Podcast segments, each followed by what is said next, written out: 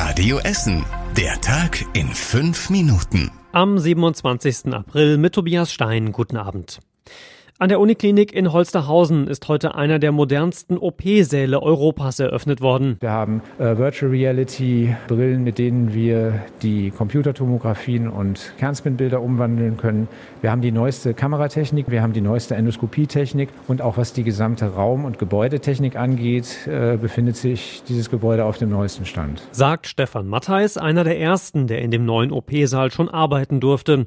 Die Präzision, mit der jetzt zum Beispiel Augen-OPs durchgeführt durchgeführt werden können, sei einzigartig und bisher kaum vorstellbar gewesen, sagt er. Mit Kameras wird zum Beispiel der Teil, an dem gerade operiert wird, dreidimensional und stark vergrößert auf einen Bildschirm am OP-Tisch gelegt. Der Direktor des HNO-Bereiches der Uniklinik sprach von einem neuen Zeitalter der Patientenversorgung. Unser Radio Essen Stadtreporter durfte sich das heute alles schon mal ansehen. Bilder und Eindrücke findet ihr auf radioessen.de. Weniger Hightech braucht es für eine einfache Corona-Impfung, aber auch sie ist natürlich gerade mindestens so wichtig. Und damit es bald noch schneller geht mit den Impfungen bei uns in Essen, bereiten sich jetzt auch die Betriebsärzte schon darauf vor. Ab Juni sollen sie mitimpfen dürfen, haben uns aber gesagt, dass sie schon startbereit sind. Wir könnten schon morgen loslegen, hieß es von ThyssenKrupp im Westviertel. RWE im Nordviertel sagt, dass in zwei Wochen alle 15.000 Mitarbeiter durchgeimpft sein könnten. Hilft aber erstmal nichts, bis Juni werden sie sich alle wohl noch gedulden müssen. Die Stadt hat überraschend die geplante NPD-Demo zum 1. Mai bei uns in Essen verboten. Hintergrund sind die Corona-Auflagen. Es waren so viele Demos in der Innenstadt angemeldet, dass man sie nicht alle einfach so erlauben konnte, sagt die Stadt.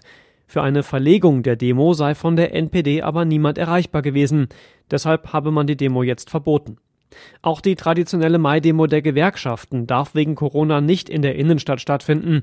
Sie ist stattdessen auf dem Messeparkplatz P10 in Harzopf geplant. Phasenweise waren Dutzende Demos für den 1. Mai bei uns in Essen angemeldet. Wo jetzt aktuell auch welche wirklich geplant sind, lest ihr auf radioessen.de. Im Südostviertel hat es heute Morgen einen schlimmen Unfall gegeben. Da ist ein Auto in die Straßenbahnhaltestelle am Wasserturm gefahren, hat zum Glück aber keinen der wartenden Fahrgäste getroffen. Der Fahrer war auf der Stehler Straße unterwegs, als direkt vor ihm ein Auto auf seine Fahrspur rüberzog. Der Fahrer konnte nicht mehr ausweichen, krachte in den Wagen vor ihm und dann in die Haltestelle. Der 46-Jährige musste von der Feuerwehr aus seinem Auto befreit werden und kam dann ins Krankenhaus. Die Fahrgäste an der Haltestelle kamen mit dem Schrecken davon. Auf dem Friedhof in Karnap soll es weiter keine Tierbestattungen geben. Einige Karnaper hatten sich das gewünscht und diesen Vorschlag ihrer Bezirksvertretung gemacht. Der Karnaper Friedhof ist mehr als fünf Hektar groß. In dem Vorschlag ging es um eine abgetrennte Fläche für die Bestattung von Hunden oder Katzen. Grün und Kruger lehnt das aber ab. Es gebe schon Möglichkeiten für Tierbestattungen am Parkfriedhof in Huttrop. Für zusätzliche Flächen auf anderen Friedhöfen gebe es nicht genug Bedarf. Über unsere Stadt hinaus war heute nochmal die Corona-Notbremse großes Thema. Bei uns in Essen greift die nächste Stufe ja ab morgen. Schulen, Kitas und Hochschulen müssen dann wieder weitgehend zumachen. Die nächtliche Ausgangssperre gilt bei uns ja schon länger und sie ist immer noch der größte Streitpunkt. Am Bundesverfassungsgericht gibt es schon jetzt weit über 100 Klagen, deren Ausgang auch immer noch offen ist. Einer der Kläger ist die FDP. Sie hält die Ausgangssperren für verfassungswidrig und will, dass sie zurückgenommen werden. Wenn da eine Entscheidung fällt, hört ihr das natürlich hier bei Radio Essen. Das Wetter startet wie die letzten Tage schon mit viel Sonne, aber relativ kühl. Später wird es dann zwar etwas wärmer als sonst, aber es kommen auch mehr Wolken zu uns. Morgen bei 18 Grad dann noch meistens trocken. Übermorgen ist auch erster Regen wieder in Sicht.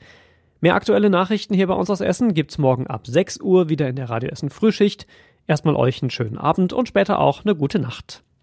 Das war der Tag in fünf Minuten. Diesen und alle weiteren Radio Essen Podcasts findet ihr auf radioessen.de und überall da, wo es Podcasts gibt.